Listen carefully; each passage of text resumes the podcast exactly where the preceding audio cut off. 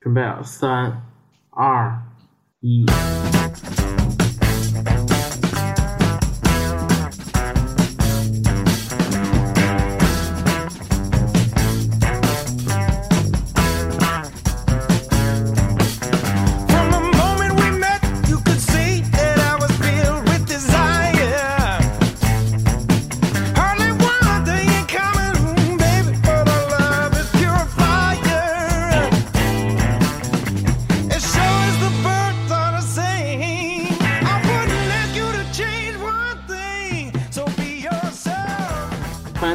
收听新一期饭堂电台菜园子节目。前一阵子农忙，好久没跟大家录菜园子了。哎呀，太忙了，这半年闲的我呀。你看你你们农忙，我是农闲，太农闲是吧？闲死我了。我这边确实忙，很忙，很多事情，所以也很久没有一起录节目了。感谢一下那个饭堂的领导，没给咱节目卡了。既然咱们已经隔了这么久了才录，咱也就闲话不多说了吧，说说最近都玩了什么。我最近玩的是那个血污，但是啊，非常不好意思，玩的是 PS 版。这这个不要说，就假装玩的。那个为什么为什么选选的那个不是 NS 版？因为当时不传 NS 帧数不足，而且我一般还是坐在家里玩的比较多一些，而且我买的时候它发售的比 NS 它要早，嗯，所以就就玩了点，到现在没打通呢。从攻略上看，卡在了一个，呃，就是能跟你长得一样复复制你的那个那个女的身上，然后我就抽她，然后她又拿火烫我，然后就烫死好几次，就先。这个你这个玩的游戏还真是污啊！很 很劲爆啊！我估计从通过我的描述，NS 版迟迟未发售是是可能没过审的意思，血污是不是就是特别污的意思？太太污了。那你给说说这游戏到底是什么样的游戏吧？这个游戏啊，其实感觉就跟那个当时他宣传的多少有点出入。我感觉这个它不是那个什么恶魔城的精神续作，我感觉它就是恶魔城的续作，或者是开一个新的新的篇章。因为感觉就手感上的粗糙，让你感觉是那种 low fi 的感觉，不是 high fi，是 low fi，就是硬核，稍微有点硬核，但是不这么不这么精致。要是玩过以前月下的话，就比较好好理解这个，就就相当于感觉把这个月下做了一个三 D 化处理，然后因为是 PS 版嘛，嗯，优化还算不错，但是能看出来它制作是经费紧张。处处透露着贫穷。看吧，估计他卖个几百万份之后，他有钱了给你加点补补丁呗。现在不都这么干吗？你玩了之后有没有像网络上说的那样子帧数不足啊这些问题严不严重？bug 多不多？P 四版帧数不足，然后 bug 也没遇到，但是确实遇到了翻译上的问题，就不知道他那句话说的是什么。其他就是你又从角度来讲，因为我也不太爱看剧情，因为什么什么就这帮人这个这个名字七八个字的名字，我俩字名字我都记记不住，那那那更记不住了，我就看脸，咱就打呗。然后是现在玩的这个手感跟多少年以前玩那个月月下那种手感，嗯，我感觉差不太多，但是诚意是很足的。嗯没玩过的是可以买的，挺对得起他这么这么多年，而且音乐是真的好听。这一次媒体评价还有玩家口碑其实都还是不错的，不过好像感觉就是说五十蓝教师这个这个团队刚刚组建吧，可能磨合还有点问题，所以做出来的有很多额外的一些问题，但是它游戏本身素质是没有问题的。啊，对，你其其实其实你这么想，现在好多游戏，包括大厂出的游戏，先做百分之五五十到到七十，嗯，剩下就是补丁 DLC。我感觉这个游戏它放出来就就好像以前做 PS 游戏一样，就基本它能达到八十五到九九十，就已经可以玩玩就没有问题了。因为这个这个游戏对动作要求其实还是还是挺高的，而且里面的这些什么什么魂器啊，什么乱七八糟的，嗯还依然让你眼花缭乱。有的都不知道是干嘛用的。但是我看那个新闻里写说，NS 版好像卖的很好，这延期发售可能也是制作组意识到这个优化的还是有些问题，但是嗯只要卖的好嘛，大家懂的，慢慢优化嘛。然后制作组好像也承诺了很多优化项目，我觉得最后肯定是，咱不说效果能赶上 PS 什么，至少是一款合格的游戏，游戏内容没问题，那剩下的这些优化体验，我觉得这都是小事儿，只要销量够了，就肯定能做得好。至于说这个游戏赶工啊什么的，我觉得这一座可能改机会不大了，期待下一座。既玩过之之前月下，还能玩到这个，这位就就没白活，活久见了，没白活还行。能看见就不错了。这个可能很多玩家他是会更想在掌机上体验这个游戏嘛，像以前 GBA 时代的那那几座，其实也都是口碑都是 OK 的嘛。大家，但是这一次 Switch 版确实优化是一个很大问题，也不知道后续是不是能够完全解决，尤其是个这个 帧数问题，我感觉并不是很容易解决的一个问题。没有对比就没有伤害，对你要不对比就只有 NS 玩儿。一样玩儿，嗯其实有三十帧玩动作游游戏足够了，嗯，大伙儿该买买吧，挺好玩的。那主任说完了，波特最近都玩什么了？我最近就玩了节奏海拉鲁，毕竟是塞尔达嘛，所以一出来的时候我就买了这个游戏，然后陆陆续续就玩了两三天吧，花了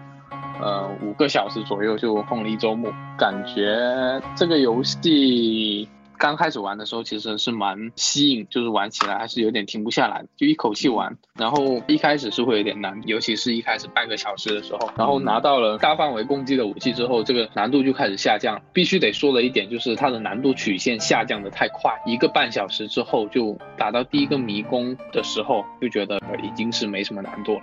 然后迷宫还有一比较符合那个塞尔达的那些传统的东西，就是像罗盘啊、地图啊。这些东西都会有，还有魔王钥匙这些都会有，然后 BOSS 也有一定的攻击的一个方式，但是并没有什么用，因为你随着你的血量越来越大，它还有那个就是瓶子，然后每个瓶子你去灌满那种红色补血的药，你死了之后那个你如果身上有有一瓶药物的话，直接复活可以带三瓶。所以你打到后面就随便死、随便浪、随便玩，所以它难度下下滑速度是很快的。虽然它有设计一些桥段让你去。进行类似像像传统塞尔达那样子解谜要去对抗，但实际上，呃，你硬刚也没问题，就是你只要学到后期啊，尤其是打到第三个 boss，那个 boss 我就直接就是完全不需要去顾及我伤血啊这种状态，只要硬刚就是很快就死，莽就是打对，就直接莽就直接过了。整体上说，我觉得塞尔达它还原的是很好，但是就是玩到后期，我会觉得有大量的那些工具是没有什么太多用处的。其实大家很多人吐槽的就是那个潜水回旋镖啊，很多都你在游戏里面也要运用，只是可能就只有一次可以运用到，嗯还不是说关卡逼你用这些道具，而只是说我去拿一个收集这样子，所以就。如果你只是通主线的话，其实应该有百分之四十以上道具是没有用的。就为了塞尔达塞尔达。对，有很多东西就会停留在表面。不过它确实是用了那个节奏地牢的那个随机地图的原则，就是它连大地图都是随机的，每个人的大地图都不一样的，不仅仅是迷宫随机，大地图都是随机的。嗯所以每个人玩，我跟你之间可能就在沟通有一些地方的解法的话，就不一定能够讨论上。然后也有解谜的地方，但它谜题大部分是放在野外的一些大地图上探索过程，会做一些你要通过道具的配合来完成一个解谜，但都比较简单。不过最后一个加农的城堡海拉鲁城的那个那一关会比较难一点，就是最后的 BOSS 战是做的，我觉得还是 OK 的，玩起来有一点点难度，就有一点点难度难一点点比前面，然后也有需要利用到一些道具，但是也是很少很少。但是如果你说，所以说除了第一个你进入的第一个迷宫会给你带来新鲜感之外，还有最后一个迷宫给你带来，有点难，也有点像最终 BOSS 的迷宫。中间的三个迷宫基本上可以说是一路过，你几乎基本上就是半个小时不到。有些迷宫你可能十几二十分钟你就过了，很快，所以整个流程打起来都不长。但细节还是有还原的，就每个种族还有包括迷雾森林啊这些，就是反正塞尔达粉丝该见的梗都有。但是都还是停留在表面，因为《塞尔达传说》最核心的道具系统还有解谜的这种东西没有了，所以还是比较可惜。反正我觉得这至少这怎么说也是节奏海拉鲁，它可能还是以节奏地牢为主，它不可能给你做一款完全的塞尔达游戏。可能像波特可能是比较本着我要想玩一款以塞尔达为主加地牢要素的加节奏地牢要素的游戏。我觉得这样的话，呃，对对，你的那个期待值定太高了的话会有影响。但是如果你就是喜欢玩节奏地牢，他就加了，我觉得它加那些要素虽然说没有用到那么多，他可能用到太多了的话，可能也会影响游戏的节奏，因为这游戏重点是节奏。我觉得他只是那些要素就当致敬就好了。我觉得是这样的，就是它是用了节奏地牢的元素去做塞尔达传说，但是我觉得它更像是在服务就是没有玩过这两个系列的比较轻度的玩家，所以就是它难度也做的不会很深入。如果像我们这样子比较高要求，就希望说它游戏做的有深度有难度，所以可能就不对于新玩家来说就并不是特别友好，因为它节奏地牢这款游戏本身就是很 lock like，属于比较难的。如果在这种情况下再去加上塞尔达的解谜，你要思考怎么去解谜，那难度其实是会非常大。所以我觉得可能制作组也有在这方面做一些妥协吧，也是希望说能够通过这款联动游戏让更多玩家会去，嗯，如果你玩了之后觉得、嗯、难度不太够，想玩挑战难一点的，也喜欢它这个节奏系统的话，那就去玩节奏地牢。如果喜欢觉得诶，它塞尔达的的这些元素觉得还蛮有意思的，那可能就会去玩塞尔达。所以其实它可能是一个一个就是对于小白玩家来说是比较合适的一个一个一个目标吧。但是可能对于两个系列的粉丝来说的话，可能玩起来都会有一些不满足吧。其实也不能说觉得它不好，但觉得就是不够，就是觉得啊还可以做得更好。嗯，对。我说一下我的感觉啊，我这游戏我也玩了，我也玩了四五个小时，但是我就是完全没玩过，而且我节奏很差，而且就是我在一开始死的时候，就是每次死我都是用那个钻石，它每次死之后不有钻石可以买东西吗？可以进到一个类似于商店的地方，我每次买的都是什么那些铲子之类的。我以为这些东西不会再得到了，后来我才发现应该买一些什么道具或者武器之类的。就是一开始我玩的很痛苦，一直在死在前几关。然后后来我得到长矛之后，我就觉得这个游戏瞬间就不一样了。然后我说一下，我我是一个塞尔达粉丝，我没玩过节奏地牢。我我去玩这个游戏的时候，我的感觉其实还是非常好的。首先，我是本着一个，我不是想去玩一款塞尔达游戏，我是想真的玩节奏地牢。玩的时候给我的观感就很好，是这样的。我觉得可能是大家的预期值不一样。我当时感觉我是想玩款节奏地牢，然后它里边有这么多的塞尔达元素，不然我就特别满足。我就觉得我也玩到一款那个节奏地牢，我也试了，然后还能就是可能我如果只直接玩节奏地牢的话，像你说的可能那个更难，然后就根本玩不进去。但是我玩这款节奏地牢的话，我就会觉得很有意思，因为它里面有很多塞尔达要素，也有我熟悉的，而且我觉得它这个游戏为了就是就是迎合我这样的，就是一个塞尔达粉丝去尝试这种节奏游戏，它做了很多妥协，比如说。你就正常的那个模式里，就是你在把这一张图的怪全清掉之后，它节奏就消失了。你可以不按照那个，我记得原版我看过一点儿，就是原版的话，就算你无怪走路的时候，你也得踩着节奏走，对吧？对对是的。然后这一座就改成就是你只要打完怪了，那个节奏就消失了，你就怎么走都可以了。它还加了一个模式，就是把节奏去掉，几乎对对对对完整完全变成了一个塞尔达，但是是根据节奏打，就是每个怪都有固定的攻击节奏的这样的一个，有点类似于快节奏回合制 RPG 的游戏。然后我其实我就觉得这款游戏我还是挺满意，虽然说我没通关，我觉得对我来说可能还是有点难，就一开始的那个挫败感太严重了。但是我觉得我我我我我认为我作为一个塞尔达粉丝，我是满意的，因为至少去尝试了一下这个节奏地牢这个游戏。它可能要求太高，我我我没有想玩到一款塞尔达游戏，因为我知道，就像玩那个塞尔达无双的时候似的，就是只要添进来塞尔达元素，我就觉得那个就是好的地方。就是我不指望它融合的有多好，当然你融合的好，我很满意，但是我也不指望你完全做成一个塞尔达，因为我要玩塞尔达，我就去玩塞尔达游戏。而我玩一个你融合的游戏，我其实是更想玩的是另外一个游戏。然后你加了塞尔达要素，那我作为塞尔达粉丝，当然开心。当然不是喜，可能是我跟波特两个人的对这这个游戏的期待值不一样。对对所以说这两个游戏的粉丝，你都可以尝试一下这个作品。是可以尝试一下这个，其实尤其是如果两个没玩过的话，其实就更加好了。这款游戏就更加可以让你去呃有个粗略的了解这两个系列吧。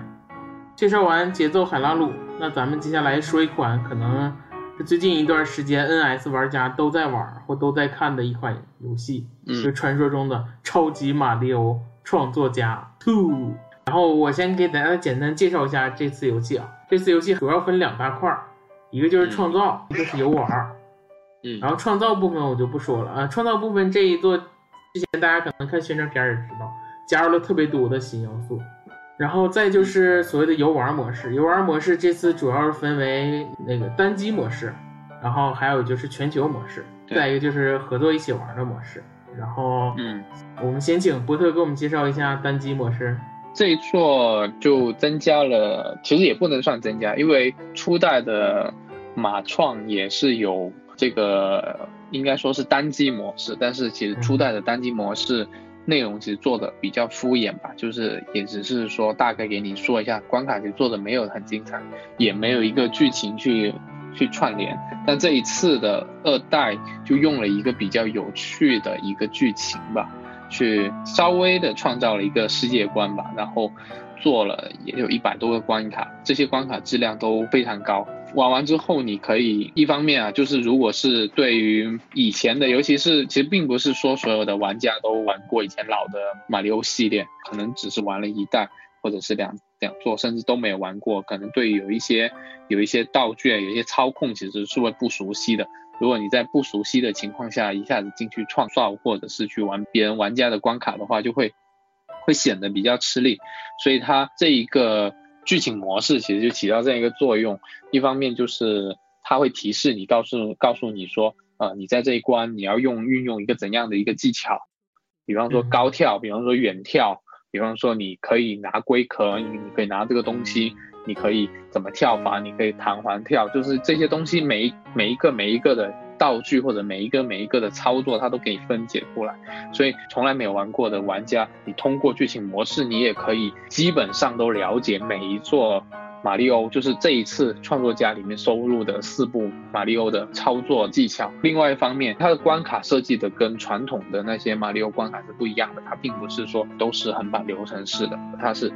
有围绕一个创意点在做，有些关卡它是注重爽快，有些关卡是注重解谜，有些关卡就是跟传统的一样，每一关都不一样，但每一关都会有一个主题，都会有一个核心要素。玩完之后你就明白，一个很简单的一个道具就可以做出这样一个变化，或者一个很简单一个思路，我就可以发展出这么多的想法。就玩完了剧情模式之后。你就不仅知道了怎么去操作，也知道了创作的一些基本上的一些一些思路吧。虽然说这些思路你会感叹它有一些像一些解谜关卡的一些很精妙的设计，但是你会觉得你不一定能够做出来，但是你会知道说哦，原来我还可以这么去做这些东西。然后根据这两个东西，你就可以。进入到下一步，像去全球模式去玩，玩完之后再到自己去创作关卡这一步，其实是打下一个很好的基础。所以其实我是对于这一座的剧情模式是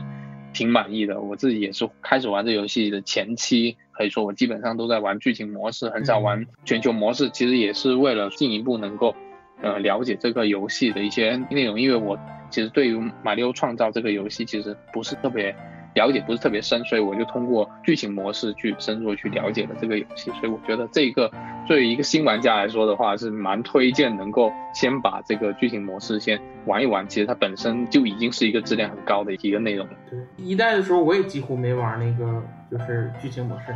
但是二代剧情模式做的很好。它跟那个正正统的马里奥，我觉得唯一的区别就是关卡可能稍微短一些。那这就是每个都给你演示一种就是。道具的一种用法，而且它是循序渐进的给你演示。嗯、一开始可能是最浅的用法，然后你接着玩下一个关卡，它就会比上一个稍微复杂一些，然后接下来会再复杂一些。嗯、从简单到就是从浅入深的让你了解这个道具的一些具体用法。嗯、这个剧情也做的很有意思，对就是它这个剧情是不是传统的马里奥救公主了。这次是他们给公主建了一座大城堡，我一上来就是整个竣工了。然后他啊们在竣工庆祝的时候，突然蹦过来一只狗，就大家心里就会觉得，哎，这个狗是什么情况？然后没想到这个狗跟大家一番嬉戏之后，就跑到另外一处，大家都诡异，哎，这个狗跑去哪儿了？在下一个镜头的时候，他就把那个摁了那个就所谓的那个清除火箭，就是制制作关卡就明白，那个清除火箭是一下子把你所有的关卡都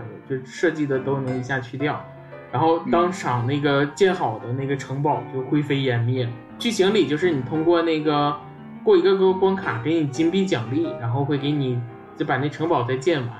然后我记得通关的时候也特别好玩，就你把城堡再次建完之后又在庆祝，然后这时候这个狗又过来了，我当时就是 对吓出一身冷汗了，觉得你要干嘛？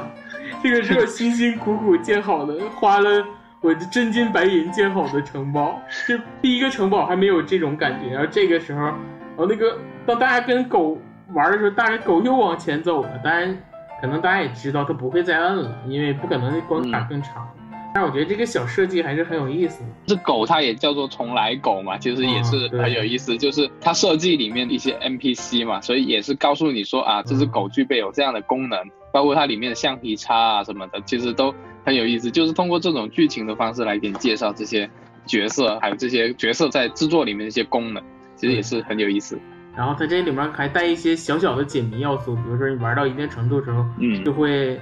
推发生一些剧情，或者是它还有一些 NPC 角色会给你任务，然后 NPC 角色比如说嗯还会给你躲猫猫啊，或者是你需要对，解解谜一些东西，你才能找到那个 NPC。我觉得这个就做的非常有诚意，不单是一个简单的演示，我觉得几乎呃虽然说不能说它是不能说是一款完整的马里奥游戏吧，但是我觉得是一款做的挺有趣儿的一个。嗯，也也算是一个一款马里奥游戏，可能没有那么复杂，没有那么精致，但是放在这里绝对是分量还挺重的。对，然后主任这种手残也不用担心，他这个他嗯这个单机模式设计的很你这贴切属于你这属于人身攻击呀、啊，是不是？知道就完了。那那我那我换一种说法，就是嗯，对于主任和我这种手残的玩家来说，也不用担心。别别来这套。你一说这个，我突我突然想起来，是不是那个那个马造一还有 3DS 版对对，是有啊？有三对对对点吧，三 DS 版，对。嗯，我买了，没玩过。那个其实如果可以跟那个 VU 初代如果你能共通服务的话，或者是可以连成同一个服务器，其实它没有那么糟糕。但主要是它自己做了一个单独的服务器，而且玩的人已经少很多了。嗯，对，就剩主播玩，然后对三其实 DS 它也不好不好提取。对，就像这种游戏，它的核心乐趣就是你要创作，你创作的目的就为了分享，就是玩别人的图，还有做自己图给别人玩。如果这两个功能如果没有那么突出的话，就没有办法很好的去实现的话，其实乐趣是会减一大半的。对，嗯，然后我接着主任竟然把话题岔过去了，但是我还得说，就是对于手残的玩家来说，嗯，这次我不提示主任了，嗯，我有一个朋友，然后他那个里边儿，咱咱俩朋友就到这儿。我我曾曾经有一个朋友是吗？然后还上凡界，他那个就是防止你卡关，他其实给你设计了一个特别马马马造式的一个就是辅助系统。它的辅助系统不是，呃，当然有一个最直接的辅助系统，就是让录音机把这关跳过去，它就直接帮你过了，而且还会给你金币奖励。再一个就是你可以呼出一个菜单儿，那些菜单儿里有比如说道具，就是给你往下扔道具，这个还不是很马糟。它中间有一个关卡，就是你可以在这个关卡里加砖块，甚至可以抹掉一些这个关卡里的那个你认为很难跳的地方。就在地图里随便加砖块儿，就甚至可以这样。假如这个关你过不去，你就蹦到空中铺一排砖块儿，你就走过去了。垫脚石，对对对，自制垫脚石，我操，对，嗯就是再难的关卡，你你给它改造了之后，也可以变成很容易。所以手残的玩家不用担心过不去，但是你也可以挑战自己嘛。但是我觉得，就是它这个辅助关卡只是让你看看，嗯、你如果想挑战自己，我觉得可以到世界模式里去挑战。嗯，但是啊，有有有一点我得我得说一下，就是我觉得官方做的几个关卡真的是非常的严谨。我自己也有试过，就是有些关卡我一开始玩不过，然后因为它它敢于开放一些就是辅助功能，比方说它你可以自己点一个无敌星星出来，可以嗯铺砖块，因为空中铺砖块，你有些跳不过去的地方可以跳过去。但是因为它的设计核心还是以以一个创意为主的，嗯所以做的相当严谨。就是你即使是有这些辅助之后，你其实也没有在有一些关卡，其实你并没有办法占到很大的便宜。对，尤其那种所以我跑酷关我卡，对对对对，所以这一点是挺佩服的，就觉得嗯，老任还是老任，确实做关卡这一块的话，真的是非常厉害，相当严谨。这些关卡应该说官方的这几个剧情关卡是一个非常教科书式的关卡吧，应该这么说。嗯嗯。然后说完单机模式，单机模式虽然很好玩，但是它还是关卡比较有限嘛。它，只有一百二十关卡，你玩完了嗯可以重复挑战，但是嗯因为它关卡都是以设计为主，可能你玩完一次兴趣不大。但是嗯这个游戏可是号称能玩一辈子的游戏。那为什么这么说呢？就因为它还有一个世界模式。这个世界模式就是跟前作应该也类似了，就是、嗯但是这一次加了一些，也有很多变化。就是你可以玩一些，就是大家世界所有人创造关卡，就是所谓的搜索关卡。它这里边还给你分好类了，比如说有期待的关卡啊、人气排行榜、新关卡，还有更多搜索，你可以根据自己的喜好去玩。然后我玩几乎都在玩这个模式，然后一会儿我再跟大家细说这个模式。然后再一个就是，它还有那个，呃，这一次新加的新加的那个四挑四人合作和挑战和那个就是对战模式，这个是可以这是联网的，就你可以随机跟几个玩家一起玩，你们无论是挑战还是合作都可以。然后这一座的关卡就是你设计的时候，无论你是怎么做的时候肯定是单人的，但是这一座都可以支持你四个人一起玩。但是我玩那个多人的时候玩的比较少，因为我可能网络有问题，匹配的总是有问题，而且匹配的时候可能有一些什么帧数啊不一样的问题，所以玩的比较少。然后再一个模式就是，呃，那个马里奥挑战，这一次跟上一座有点不一样，上一座是它有一个一百马里奥模式，对，就是你像它分几种，比如说，呃，简单，然后普通，然后困难，然后超难，这三个模式，它是一开始就给你一百条命，然后比如说简单里面是多少关，然后普通是多少关，然后你可以挑战，就是用这一百个马里奥把那些关过掉。然后但这一次加入的是马里奥挑战模式，它是一个相当于一个无尽模式，它也分简单、普通、困难和超难四种。但是它这个起始的那个命不是一百条了，你像简单和普通是都是五条，但是关卡不再限制了，就是你就用有限的命，你可以玩多少关都行，而且它是在游戏中你收集金币或者是奖命的蘑菇，你是可以增加你的生生命数量的，所谓的一个无尽模式的已经变成。然后困难是十五条命，然后超难是三十条命，都是这种无尽模式。你想挑战自己的玩家可以去试试。这里边的其实我我对于我这种手残来说，普通就有一些很难的关卡，但是困难和超难我我都是这几条命我根本过不了几关。你像之前玩，我记着玩一百马里奥的时候，超难好像从来一关都没过过。它是根据就是 它那每一个关卡它都有一个统计的通关率，它会根据通关率给你匹配关卡。其实都是一些就是超难里真的是一些特别难的，都是需要一些特殊的技能。但是这一座就是加了这个无尽挑战模式之后，可能就让大家玩的更多，挑战起来难度就更高了。但是我我要给大家推荐的是我刚才说的第一个，也是我应该说就是打完那个那个单机模式之后玩的最多的，就是所谓的人气排行榜。我给大家说一下为什么我喜欢玩这个，因为这个都是它是根据分类的，这这个类里面都是就是一定有长处，而且还有一点非常好的是给的赞多，一定就是很少有特别难的关卡，因为大家都过不去，不可能给那么多赞，而且它这个是实时在更新的，不是说你就是可能这一个关这前十关今天看是这十关，明天看也是这十关，在不停的更新。可能几小时就更新一次，这里的关卡都超级有意思，我就一直在玩这个关卡。而这个这一次，我觉得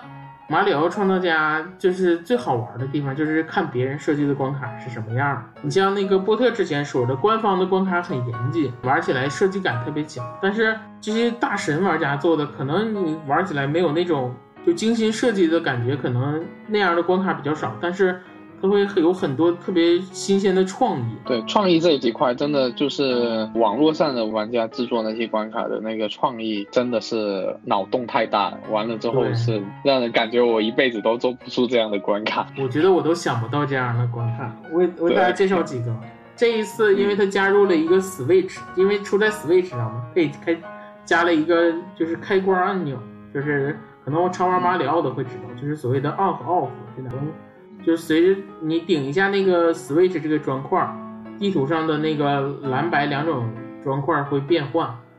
然后通过这个变换，大家做出了很多关卡。你像上一座里面很出名的音乐关卡，但是那个时候的音乐关卡只是说你通过跑来欣赏一段音乐，而这一次真的做成了节奏天鼓。我玩过一个关卡，就是你通过不断的切换那个顶那个 on and off 的那个 switch 开关，它是根据节奏设计好必须根据那个节奏踩你才能过关，就完全做成了一款音乐游戏。当时玩的时候，整个人都震惊了。对，而且这个游戏就是你那个玩完之后，你可以对它点赞，也可以进行收藏，这些你都可以再重复的游玩了。其实每天在排行的前十名的关卡，其实大都推荐大家可以玩一玩，真的是都很厉害。它翻新的那个速度其实是非常快的，你可能从一玩到十、然后你玩完一遍，你再刷新一下，它旁边有刷新按钮，你再一刷新，你就发现这前十名里可能已经有变化了，你可以再去玩那些新的关卡，而且你不用说记住这关卡我玩不玩过，你玩过的关卡会出现一个小标志，就告诉你玩过了。然后这一座由于加了非常多的东西，而且这一座就是还加了一样东西，以前就是一第一代只能做横版的闯关，这一座加了那个上下的卷轴。对，我之前就玩了一个解谜游戏，这是大概我玩到现在最好玩的一个。那个游戏就是你一上来之后，从那个就是你从一个水管里进去之后，就直接掉到最底层。当时掉下来的时候我都懵了，我觉得哇，这游戏怎么可怎么玩儿？然后在你掉下来之后，你发现你待的地方就都是往上走，而且你也跳不上去。但是这个时候你发现你通过一些顶方块什么的，就是你一步一步往上爬，就从井底爬到井外的这种感觉。这个解谜做的特别好。呃，我觉得这好多关卡就是这一座还加入了一个好玩的，就是以前的那个马里奥通关你必须是跳棋才能通关，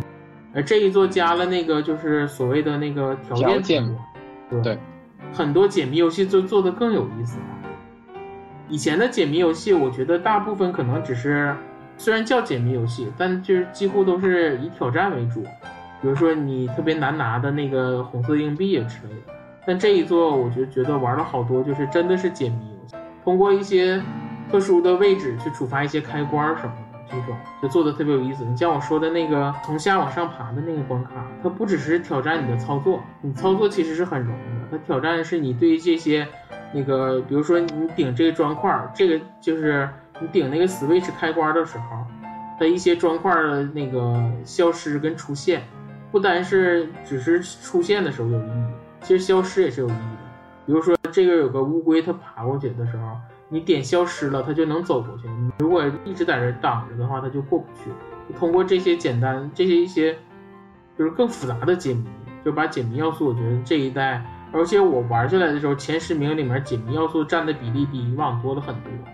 以往可能都是一些，你像初代的时候，前十名里可能比较多的是一些，比如说自动关卡这种大家做的很有意思的音乐关卡什么。但这一代我觉得解谜要素占的越来越多，而且大家就主要是通过那些，比如说开关啊什么的这些做。我觉得大家的创意随着这个这个可以制作的的那个道具越来越多，大家脑洞就更大哈。嗯，而且目前为止还只是一点零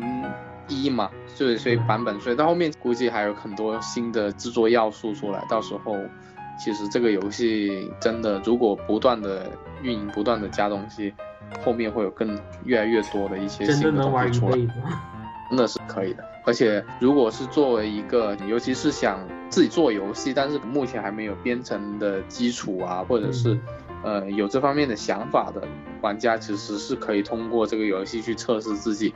呃做游戏的那种想象力的那个是一个非常好的一个工具吧，可以锻炼自己的一些关卡设计能力啊。比方说我的关卡做的是不是够严谨，然后我这个地方是不是做的够好，然后我的关卡是不是做的够有趣，我创意是不是能实现到什么程度，我能实现怎么样的布局，能是实现怎么样的一个呃讲一个小故事啊，或者是实现一个小创意啊，这都非常非常的考验每一个玩家，尤其是有志向想做游戏的玩家，一个很好的一个编辑器吧，应该这么说。反正这个游戏我觉得就是真的非常值得买，而且能玩一辈子的游戏。而且它就是通过天马行空想法，已经集全球大家这这些玩家的智慧，可能能想到的都就是能想到脑洞都已经想到了。你可能可以把关卡过做得更细致，但是脑洞可能已经不用了。所以说当初那个马造出的时候，那时候还叫马造，大家就认为可能就是横版闯关的马里奥，就此到头了是吧到尽头了。嗯，对但是玩家的想象力永远没有尽头。对就是，官方的关卡可能可能很难再像马创这样子有这么大量的创意关卡来刺激玩家。估计可能刺激完之后，以后你玩一些一些关卡，你都普通的那些横版关卡，你可能都会觉得哇，好平淡，好像少点意思那种感觉。其实我觉得可能就是我我倒是比较乐观的看法，我认为可能就是嗯制作人可能也在玩这些游戏，说不定一个严谨，就像那个波特说的，就是这官方做的玩关卡，你一玩就能玩出来，跟玩家做的有一些不一样。嗯，而且有了大家的这些脑洞，说不定下一座里面可能关卡就做的更有意思。一定，我觉得如果是玩制作人玩的话，他一定会吸取一些这些脑洞。但我更期待他做得更好。比如说你像我玩的音乐游戏，因为是个人做的，可能时间也没有那么多，他做的关卡都比较短。如果把它做得再长一些的，再复杂一些的话，可能就更有意思。就有可能官方会吸取一些玩家的一些创意去对，去做一些思路上的一些启发，这样子。反正这个游戏真的，我就推荐给所有玩这属于没有给同行留活路，是的，这给整个都给做到头儿。有些关卡我会想起啊，就是就是《斯巴达通二》的那个那个 DLC 章鱼关卡，其实哦，跟有一些有一些这个味道，我觉得虽然那个但它那个玩法会不一样，但是就是那种关卡的那个设计风格是会有点像，就是以一个主题或者一个道具为核心来来制作，有这种味道。而且它这个它这个里边儿就很很多种类的，就不止我跟波特说的这几种。你像它有很多嗯就是还原以前老游戏的一些关卡的，或者是甚至现在这次加了这么多解谜要素之后，甚至可以还原一些玩法。其实它就是嗯天马行空的想法特别多，不止我们说的这些，大家一定要去试一试。尤其那个前十名里，就是那些靠前的关卡，真的就是又有创意，然后又没有那么难，推荐大家试一试。对。然后马造这个游戏，我觉得大家一定要自己去玩儿。然后我我们就先给大家嗯说到这儿，就给大家抛砖引玉，大家可能会玩到更多更好玩的东西。到时候也希望大家能分享出来，因为只要你分享的那个创作码的话，那个代码的话，就每个人都能看到。就一定，嗯，你玩到的别人不代表别人都玩过，所以大家这样共同分享也是这个游戏的主要玩法之一了。对，那最近玩的游戏就给大家介绍到这儿吧。那接下来就是这一期的话题节目。这一期的话题其实有点突然，因为这件事儿发生的也很突然。我想我这个时间点说，大家一定心里知道我要说的是什么，就是在这个最近这七月十号晚上，可能大家都被朋那个无论是朋友圈啊还是微博刷爆了。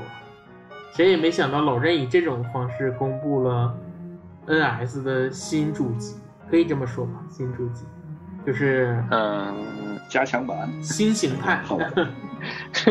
反正就是新机型了新型号，嗯新机型嗯嗯。就是所谓的 Nin- Nintendo Switch Lite，就是 NSL 发布了一个一个很短的一个介绍视频，就特别像像什么呢？像当初的那个迷你直面会，而且这个连一些预一点预告都没有，直接就把这个视频发出来。虽然说这件事儿，这件事儿好像已经酝酿很久了，之前无论最早的就是单纯的传闻，然后到那个各种渠道的消息，最后还有什么，比如说什么第三方配件厂商的一些消息，就几乎确认了说那个一定有一款这样的机器，但是大家一开始猜可能是 E 三会公布，然后 E 三哎一嘴都没有，一点都没有提，甚至暗示都没有。官方一直在否定说哦没有这个没有这个东西，然后后来大家觉得哎是不是可能是别的发布会或者是单开一个直面会啊，或者是等到那个 TGS，没想到老任真是不走寻常路，就在这个看似平淡无奇的日子里把这个新主机就公布了。当时也蛮惊讶，因为我当时正在吃饭嘛，因为他那个时间点也发布的很奇怪，他也不是像以前一样，就是在晚上大概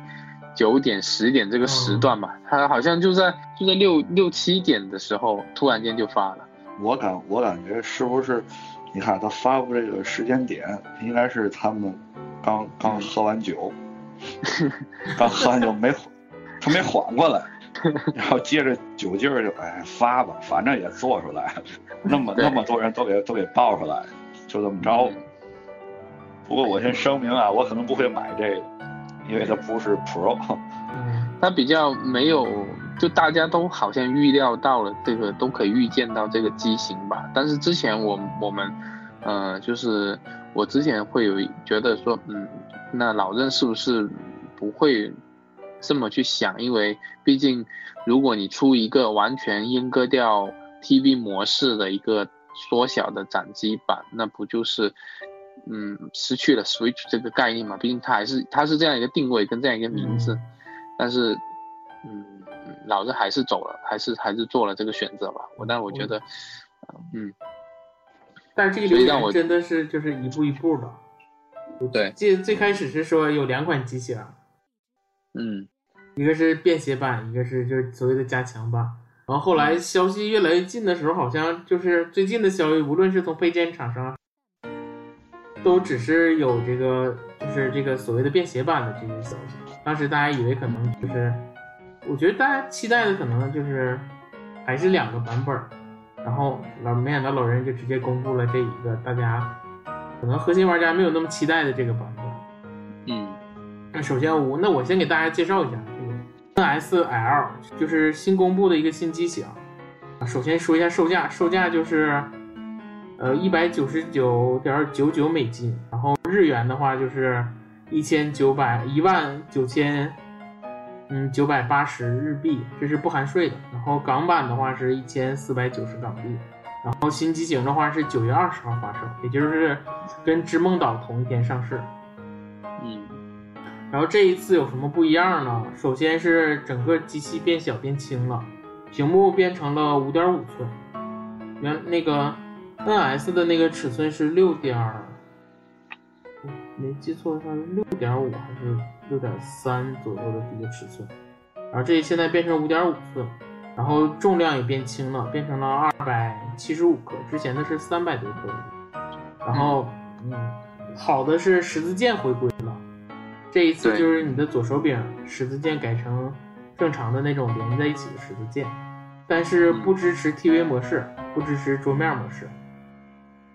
然后没有那个感光传感器，就是你右手柄没有那个光感光的那个摄像头了。然后续航时间有所增长，官方给的是三到七小时，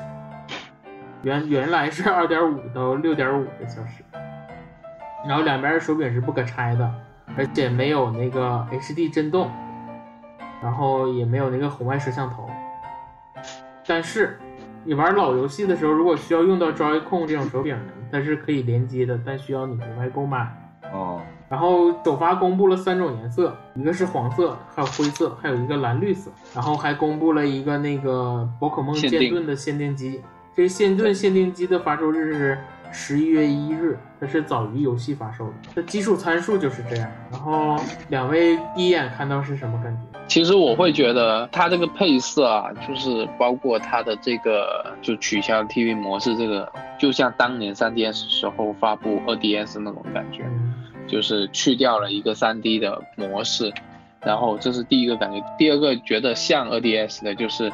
嗯，因为它的颜色啊，就是更加一体化之后，会感觉它现在网现在在微博上也有很多呃很多玩家跟粉丝，他们也都会自制很多就是限定机的造型啊，就觉得它这个配色这个机机型是比较好做，比原版的机型要更加容易做比较好看的限定机型。所以就会感觉像是 2DS 现在呃 New 2DS 都不是出了一大堆那个限定机型嘛，就会有让我有这种感觉。但是，一般这种大量出现限定机型的的的情况，不是一般都会出现在主机末期嘛？所以其实呃会会有点让我会有一点点奇怪。不过我还是很乐意看到它如果出织梦岛的限定机型啊。还有动物森友会的的那个限定机型啊，如果这些出了，都会有想买的冲动吧。但是如果是原版的这三个颜色的话，目前感觉是没有特别大的冲动会想去购买，因为它毕竟说不好听就是一个阉割版。现在的 Switch 是有的功能它都有，但是呃，我现在手头上都已经有。有两台了，所以就不会有特别强烈的冲动想买这个型号。如果是出强化版的话，那应该就毫不犹豫应该会买的。当时看我我我属于因为我不怎么用便携模式，我都是在家玩，在家玩，所以还是希望它出一个加强版。就是现在它这个路子，我感觉就跟那个 PS 还有那个 Xbox 他们他们是一样出。出一个加强版，然后再再出一个那个类似于死哎死定版，对，它属于这样。而且从它这次 NS 这个造型来看，嗯，再再加上之前那个叫什么 Pokemon Go 那个，嗯，这么这么流行，而且它又在发售那种，呃呃，就是它不第一个限定版应该是那个宝可梦剑盾这个嘛，它可能就是吸引轻度用户用的。所以这个东西对于就是说白了，天天拿着游戏机不放手的人，可能可能就这意思，可能就是可能也就看一眼就完了。大伙可能专门核心玩家等的还是 Pro 这个版本。不过它这个路子给我一种感觉，就像当年 PSP 发售一样，就是玩不玩的大伙手里都爱拿拿一个这个东西。可能有有有的买了 PS PSP 的人。到十年之后，他都不知道原来 PSP 是要用放放 UMD 放盘的，但是呢，他把硬件他卖出去了，就是这么概念。我第一眼看到的时候也就觉得，哎，第一反应就是 Pro 呢，然后，对，但是后来冷静下来看了一下它的参数之后，我觉得是这样，给我的感觉啊，它就是完全就是所谓的掌机版，而不是说所谓的 Slim 版或者什么。我觉得 PS 的 Slim 版，它不是因为玩家有新的需求，它只是因为可能工艺进步了，然后这样做成本也更低，大家可能增加少，它都几乎没有增加什么新的功能，没有阉割什么新的这样的感觉。然后我仔细看了一下，我就感觉这个就完全是给咱们这样的核心玩家，或者是你已经拥有了一台或者至少一台 NS 的玩家，可能都不会考虑这款机器。呃，除非说有一个出一个喜欢的限定机，当然啊，它这个随着公布出了一台限定机，但是官方目前也就只公布了这一个。玩家做的再多，也不代表那个官方真的会出这么多。你像，呃，我觉得限定机我是这样想，老任就是以前的做法就是家用机的限定机其实是很少的，很少出家用机的限定机，而掌机的限定机一直都是根据它的节奏在出的，就可能没有像没有像 New 2DS 出的那么多。但是也都是还是数量比主机多很多，所以说它之后会怎么发展，咱们现在还不知道。我觉得也没有没有给我默契的那种感觉嗯，再就是你看它阉割掉的阉割掉的这些功能，我觉得都是咱们这些核心玩家可能你觉得你在乎，或者是你希望它升级的，它反倒没有升级的地方。但是我觉得对于核心玩家来说，这些功能可能。都没有说它这些变化来的最重要，比如说它阉割到 HD 震动，可能一个普通玩家他对震动没有那么敏感，他也不需要要求到那么高。比如说它那些可那些就是呃什么摄像头啊、红外摄像头或者是光感这些，它其实普通玩家都是不在乎的。而你通过阉割掉这些功能换来的是什么？就是更轻便。因为它这一次我觉得主打就是一款掌机。其实 NS 作为一款掌机来说，其实玩起来是，我对我来说是很累的。其实对手腕的负担还是挺重的，它是一个挺挺重的一个，而且其实还很大。如果平时出门的时候装在一个保护包里，你再放在自己的包里，男生可能不会背很大的包，甚至不背包。其实你拿的是很费劲的，又沉又大。而轻度玩家是在乎这些事儿的。再就是屏幕变小了，然后显示也没有变，这些我都觉得是。那些轻度玩家没有那么在乎，而且特别特别是什么 TV 模式这种，可能你作为一个掌，因为 Switch 公布初期它的卖点就是可以在掌主机跟那个掌机之间切换嘛，但是轻度玩家只需要一样，你做的太复杂了，他们可能反倒觉得有一些复杂。然后我再说一下，大家都对这台主机，我觉得可能有一些悲观的看法，因为对自己来说没有那么实用。但是我觉得轻度玩家还是很重要的。可能咱们都是核心玩家，身边也都是核心玩家，可能对这台主机的看法都是，我跟波特的看法其实是一样的，就是没有好看的限定机我也不会买。嗯，但是其实我觉得，就是所谓的非核心玩家，远远比咱们想象中的多。而且要多对 NS 这个也是一个对确实。嗯，然后 NS 就是自从发售之后，就是人气很高嘛。你就像甚至于国内的一些综艺节目里都看到，咱们可能觉得出现在里面没什么，但其实我觉得对这个主题的带动还是很大的。然后而且它你你一旦有了更时尚的外形，然后更轻便、更小巧，而且你价格也更低。你像之前我看一个报道，我我可能就是扫一眼，不确定准不准。他说什么？当初就是百分之七十的 3DS 玩家他都没拥有 NS，这百分之七十玩家里，我觉得绝大部分都是轻度玩家，也是这一次的用户群体。所以说，我觉得老任这一次出，他注重的是那些没有 NS 的，而且他第一款那个限定机也选了那个宝可梦。对，可能很多轻度玩家来说，这个主机吸引力还是会比会比 Switch，而且其实我身边也有一些朋友，他 Switch 买回来都是只是当成掌机来用。其实有不少玩家是这样子，很少去接 TV 去玩游戏，就是真的纯粹就是希望它是一台掌机，所以更轻、更小，然后更长的续航，而且手柄如果不拆卸的话，其实也是更方便携带。再加上外观也颜色配色也可能会比现在这台普通的 Switch 要更可以搭配，明显是会有很强的吸引力的。而且它本身也是可以支持所有的原版 Switch 的游戏，也不存在说玩不了，因为它虽然说现在也好像没有 Switch 游戏只支持 TV 模式吧，好像没有，嗯，印象中没有。我对，印象中可只是能唯一玩不了的就是 VR 玩，不是 VR 哦对对玩不了对对对对，Labo 玩不了太小了，对对，除了 Labo 是玩不，其他的都不存在问题。而且如果你想要玩多人的话，你也可以一样可以接入 Joy-Con 进行玩一些游戏，像 One to Switch，就是你只要外接 Joy-Con 就能玩。只是说我有一点失望，就是因为之前传出来的有一个有个传言说这台掌机版的屏幕显示会是幺零八零，对，如果它显示是幺零八零 P 的话，那吸引力会比现在要，我觉得对我的吸引力会大。嗯，我我我是觉得，我宁可就是他不不要做，就是他做掌机版的时候，纯粹做一个是轻度玩家喜欢的掌机，不要做一些就是模棱两可的，比如说可能增加一个屏幕的那个显示效果。作为核心玩家，我觉得好像它有一点吸引力，但是因为这个又增加它的售价呀，或者是增加它那个机器的厚度对对它这次的售价也是一个很大优势，对。一千三百多，一千三百多，估计呃你你港币一千四百多，可能也就一千一二左右，在国内应该就对对对，一千一千一二左右在国内，就这个是属于一个掌机的一个售价是很 OK。的，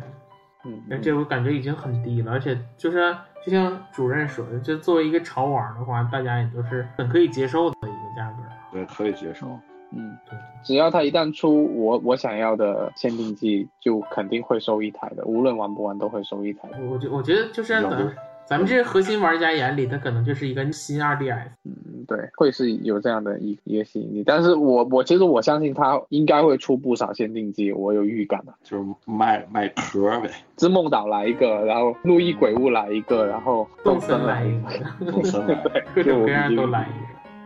荒野之息二再来一个，对，玩家的钱包就已经受不了了。嗯、然后还刚才那个话，我说我那个更想就是，它这一款作为掌机或者是迎合轻度用户，那你就把它做到就是不能说做到极致吧，就是每一项都为它服务。两位对 Pro 机型就是嗯有什么希望它改进的地方？我觉得就是性能不用说的，我肯定希望提升的，嗯，就是不要跟现在的另外两大主机的性能相差太远，以至于很多游戏游戏上不了。其实我觉得这个是性能是更是会觉得最核心的，然后除了性能之外，就是 Joy-Con 的质量。因为现在其实玩家更多吐槽的就是这两对 Joy-Con 的质量，另外一个就是整机的一些细节吧，有一些细节的用的过程中不太不太方便，一些东西可以一些一些调小小修小补吧。然后如果屏幕能够再大一点的话，就是整个屏屏占比能更再大一点的话，我觉得就更好了。不过我觉得这个可能、老人不会去这么做，但是如果完完全全的按我刚刚说的，就是性能提升，然后质量提升，然后屏幕还加大，那我估计售价也会往上涨。但是对于我来说，我我是很能接受这台主机价格接近三千吧这个价位，但是我觉得应该考虑到更多玩家。呃，任天堂应该不会是这么做的吧？我补充一个吧，我也是突然想到的一个，就是加入 AR 功能，就跟 3DS 一样，嗯加呃把这个后面加一个摄像头，然后这样的话就是，其实也这也变相又又能吸引一部分轻度玩家，因为因为你想想，我还是从宝可梦 Go 那个例子咱来看啊，你拿这个，咱咱们现在手机都可以连就开热点，嗯，对吧嗯？它开你开着热点，你这个机器连着热点，那就随时随地找怪物，而且这个屏幕还大，你可以显示更多的信息，更更多的细节，嗯可能玩起来会更好更好一点。也也许在 AR 情况下还能加入对战功能，嗯。这这这只是一个幻想啊。哦哦，对了，还有一个要补充一下的，就是我希望如果是 Pro 版的话，那起码就是它的蓝牙连接功能，还有 WiFi 的连接功能，嗯联机的这这一块太差了，应该要要应该要提升。毕毕竟你这个主机就是主打这一些的，而且这些其实增加不了多少成本，你这些不把它做到最极致的话，其实你的你你出来的体验跟你本身的定位是有些不符的。包括现在其实大家都会抱怨 Switch 的一些联机的体验吧，我觉得是不太应该的。那我说一下我的，啊我觉得就是 Pro 基础有的应该是，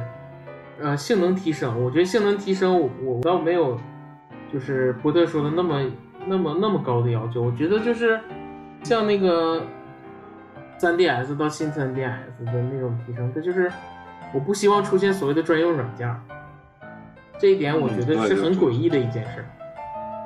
对，然后我认为性能提升，你说能提升到 PS 四的那个级别，我觉得已经就是意义不大了，因为明年可能马上就要上新主机，就是性能这件事一定会就可能差距越来越大吧。但是我希望它至少能做到就是掌机模式达到 TV 模式的效果。哦，这个这个你是不用，这个你应该不会产生专属软件儿，然后相应的你把屏幕假如换成一零八零 P 的，我觉得这个是应该换的。然后你的显示效果一定要跟上，如果你的显示效果还是掌机都是七百二十 P，那你换这个屏幕的意义呢？当然，这是我我认为最基础应该达到的。嗯嗯，当然，像波特说的，机能变得更好了是好，但是我觉得如果真的能达到 PS 的那个水平，那作为掌机模式的那个功耗啊、那个电量啊什么的，我就就不太敢想了。说实话，嗯，如果达到那样的话，你用一个特别贵的 CPU，呃，主机虽然说咱们核心玩家认为就三千我能接受，因为咱们是一是因为咱们是核心玩家，咱们不说非核心玩家，就是索尼跟那个微软的玩儿那些就是没有那么亲任的玩家，你的售价有变化，他们还是会做考虑的。所以我不嗯希望它的售价特别高，所以说我因为性能基础到这样，我就可以满意了。然后屏幕刚才也顺带说了，就是屏幕屏占比什么的，我觉得倒还好，但是分辨率一定要往上涨。你像它那个老任，我觉得虽然说它第一方游戏，我觉得显示效果都很好，可能除了塞尔达这种之外，其他的其实你的主机、你的放在电视上和放在那个掌机上的显示效果，我认为都很好。可能对于第三方来说，就是这一点更更好一些，因为第三方可能没有优化做的那么好，没有老任什么神一样的压缩技术。然后再一个，我认为我要提升的就是容量，嗯，这个容量实在是太小了。虽然我可以买卡，而且最近卡也便宜了很多，但是还是觉得会觉得怪怪的，是还是希望本身容量会大一些，内存容量起码到两百 G 左右，我觉得会好一点。嗯对，我觉得对这样会好一些。至少说白了，现在的这样呢，你一个就是我一个以那个以那个就是买实体卡为主，这个容量也远远不够，所以你至少还买一些下载游戏什么的。嗯，嗯，然后再一个就是手柄，像波特说的，手柄一定要改。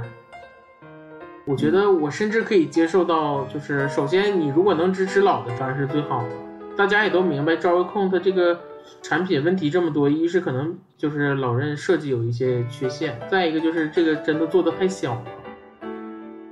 嗯，对集它也成度太高没办，对集成度太高也造成的这个原因。然后你像什么网络啊那些，我觉得这些都是应该改。再就是换 CPU，我觉得也能解决发热量的问题。再一个就是觉得比较高的要求，可能实现起来有点困难。再一个就是云游戏，我认为这是老任一定在在在设计的一件事儿。之前不也传吗？嗯说可能跟那个谷歌做合作，然后这个主机一定会是明年再出。我觉得可能明年出，如果明年出的话，支持五 G 的可能性就很小很小。但是我希望未来能支持这件事，因为五 G 的话，可能直接就解决掉这个性能的问题。以后五 G 游戏的话，你传输延时也低，然后速度还快，可能第三方的做起来就没有那么难。你像 NS 上也有云游戏嘛，那个《刺客信条》就是云游戏，但是由于各种网络问题，大家其实那游戏也就是沉了。嗯，生化七，这也是。嗯，对，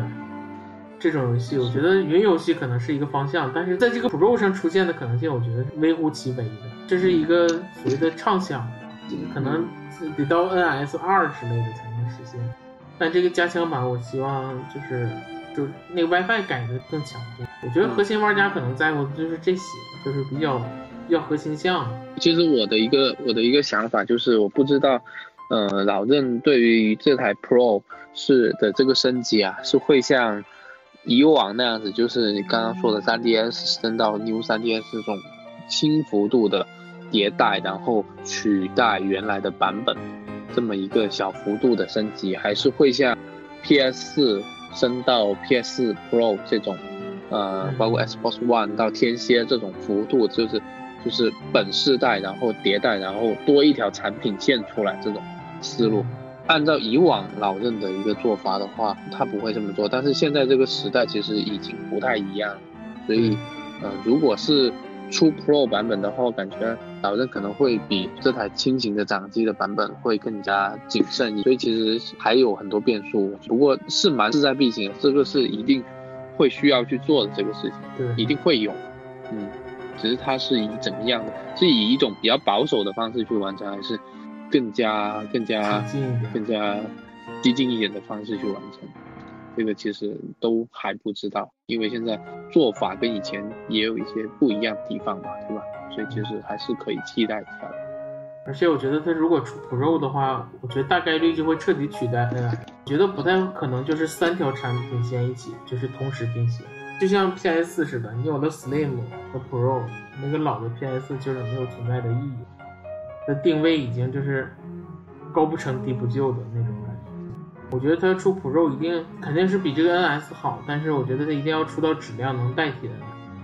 而不是让大家产生疑惑。我觉得它就应该出一个特别好的版本，直接就把 NS 干掉。对，就给大家一个非常强，而不是说，我觉得它如果出一个 Pro 的版本，只吸引的是咱们这样的非常核心的认饭玩家，我觉得它就可能有一点，我觉得我觉得就有一点失败了。嗯，不过看啊，你看它 3DS 时代，跟咱咱 3DS 不算，这就算 New 这一块，New 3DS，然后 3DSL，然后 2DS，New 2DS，它这其实也是三条产品线。但是我就不希望就是它它出成这样。呃，对，对，其实但是但是他他这么干过，这个让人有点害怕。我希望他就不要做成这样，就是像当年的 V 和 VU 似的，你出了 VU，然后大家还认为这是 V 或者怎样的，可能这个没有像 V 和对 VU 这种迭代的，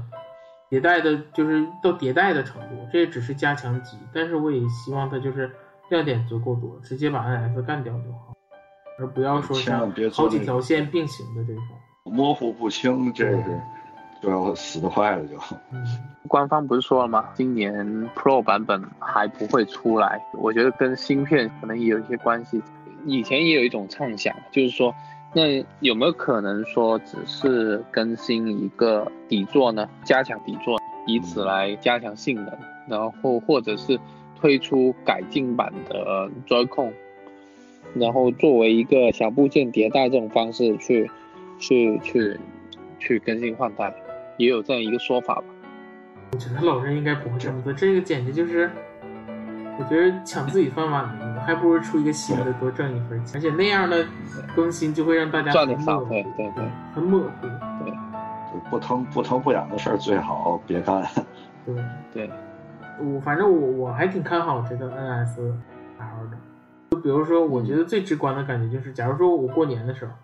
想给家里的亲戚的孩子买一个机器，一定会选择这个新的版本，而不会选择这个你不。一不不，你不行，你不会这么干，至少你不会给亲戚朋友买这个。哎会啊，这个现在很火啊。别耽误我们孩子好好学习，不许送这个。啊，这种我这这你这个就是，你像我那个前一阵子播一个综艺节目里面出现了，我妹还问我说这是哪个游戏？你告你告诉他，那个让你男朋友去买吧，促进感情的东西。反正我还挺看好这一次，就是老任终于觉得，我觉得他做的就是比较明确的风格，而不是像以前模模糊糊的那种。可能也是 VU 真的吃了大亏。十十年怕井绳啊！那最新主想说的也就是这些了，然后嗯期待等它出了之后，主任打脸吧，说不定 我其实蛮期待到时候新的主机真的出来之后，然后高于我们现在预期的这个这个这个效果吧。嗯，我我只是说我我不买，但我不说他卖的不好。嗯，我们也就只是期待我我打单纯期待主任打脸而已。我我我打不打我打不打脸，主要看口袋儿有没有钱。如果有有富裕钱，打两下就打打两下，主要是没有钱嘛。我是等 pro，那这期节目我觉得已经聊了很多了，然后也就这样。希望我们这些期待，无论是关于对于新 NSL 销量的期待，还是对新 Pro 这机器的期待，希望都能实现吧。那这期咱们就聊到这儿，嗯，行，行那，咱们就下期菜园再见喽，拜拜。嗯，拜拜拜。饭堂电台六岁了，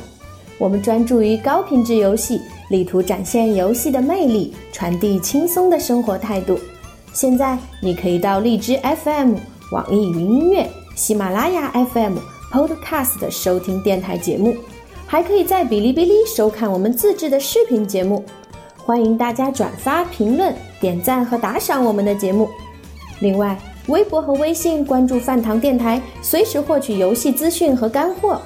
游戏交流、节目讨论，请加 QQ 群幺五五六幺七零幺四。